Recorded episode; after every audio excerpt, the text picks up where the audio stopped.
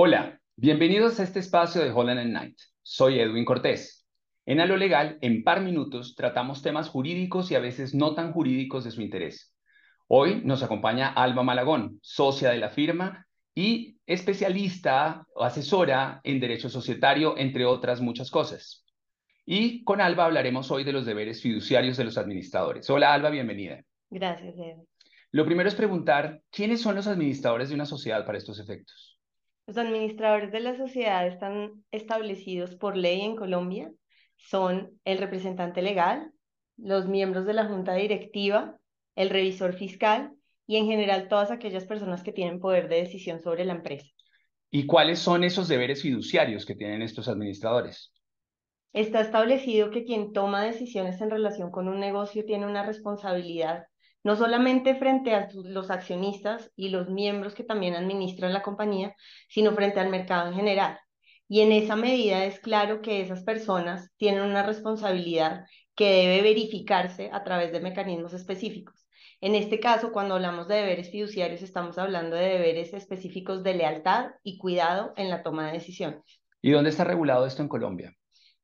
En la Ley 222 de 1995 que está reglamentada a través del decreto 1074 del 2015 y establece cuál es esa función de buena fe, cuidado y respeto en la diligencia que debe tener un administrador considerado como un buen hombre de negocios. ¿Cuál es la consecuencia para un administrador en caso de incumplir con sus deberes fiduciarios? En la medida en que un administrador no tome decisiones conscientes, debidamente analizadas, con un conocimiento amplio y que evite incurrir en conflictos con la sociedad, lo que implica no contraponer sus propios intereses con los de la compañía, estaría actuando en debida forma.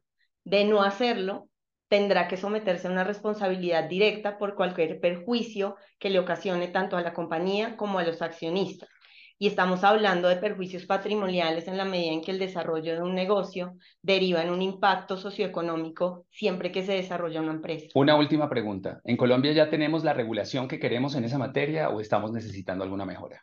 Necesitamos más desarrollo porque la ley, al estar solo en el papel y no aplicarse en la práctica, no permite cerrar el ciclo completo del análisis.